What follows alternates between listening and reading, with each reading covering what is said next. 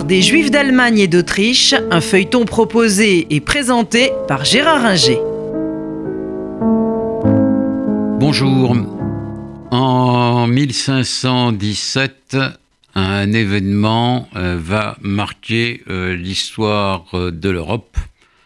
Un moine nommé Martin Luther placarde à Wittenberg sur la porte de l'Église ses thèses et ces thèses dénoncent la papauté, ce qu'on appelle les indulgences, c'est-à-dire le pardon pour les péchés accordés par le pape ou les évêques en fonction des sommes d'argent versées euh, à l'Église, euh, dénonce euh, des cérémonies ostentatoires, etc.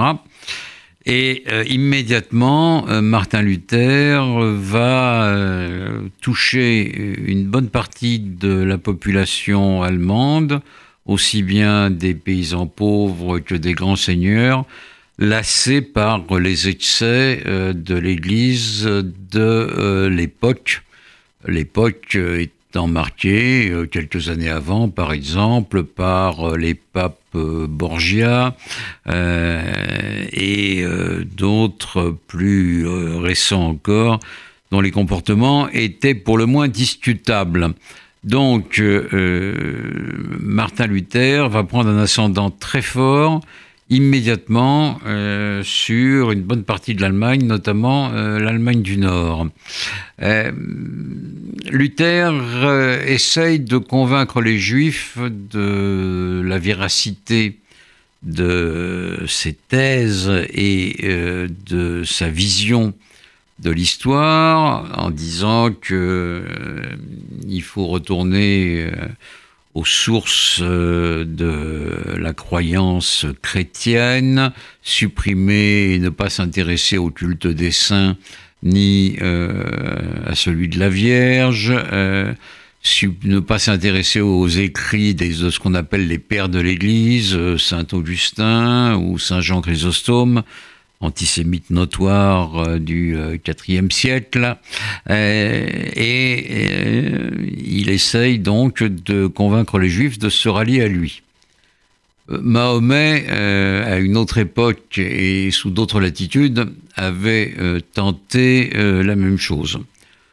Tous les deux connaissent le même insuccès total, les Juifs ne se sont pas ralliés à Mahomet et euh, ne se rallient pas à Luther, ce qui euh, conduit Luther, après avoir tenté de les convaincre, euh, à les condamner en les traitant de tous les noms d'oiseaux et en considérant que c'est bien eux qui ont tué Jésus, Christ, et que donc il n'y a rien à faire ni à espérer d'eux.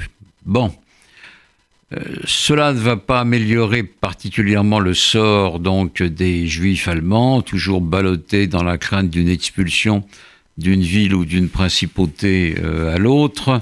Euh, et les juifs en Allemagne vont continuer à vivre dans la précarité comme auparavant. il y a quand même des petites choses qui changent. Luther dit que il n'y a pas de présence réelle du Christ dans l'hostie, mais simplement une présence symbolique.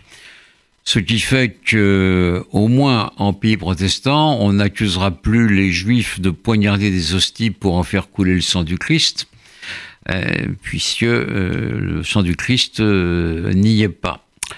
Et puis la réforme ne se limite pas à Martin Luther, D'autres réformateurs existent, notamment en Suisse, euh, un réformateur français, Jean Calvin, qui s'installe à Genève et qui prône euh, une théorie protestante euh, plus stricte que celle de Luther, plus radicale en tout cas. Et Calvin accorde une place très importante à l'Ancien Testament donc euh, le Tanakh euh, et euh, la Torah.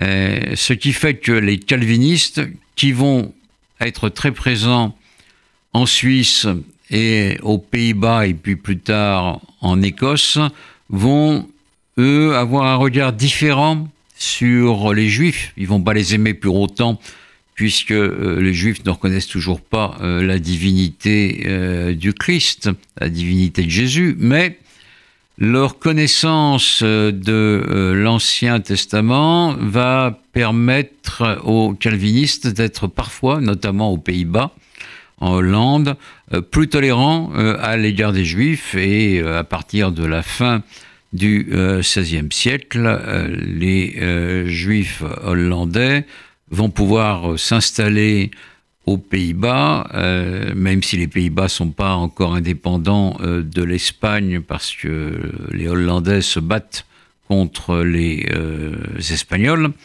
et donc là, ça va permettre une amélioration de leur situation. En Suisse, pas vraiment, mais aux Pays-Bas, oui. Donc, on ne peut pas dire que la réforme protestante ait bouleversé le sort des Juifs. Euh, sauf euh, à la marge. Et puis, euh, ça va quand même améliorer un peu leur situation parce que dans un pays comme l'Allemagne, où il y a maintenant deux religions, la religion catholique et la religion prétendument réformée, comme disent les catholiques, c'est-à-dire le protestantisme luthérien, ben, s'il y en a deux, pourquoi y en aurait-il pas trois? Au moins à la marge, cela améliore un peu euh, le euh, sort euh, des Juifs. Mais le XVIe siècle, comme on va le voir, est encore marqué par beaucoup de difficultés. C'était l'histoire des Juifs d'Allemagne et d'Autriche, un feuilleton proposé et présenté par Gérard Inger.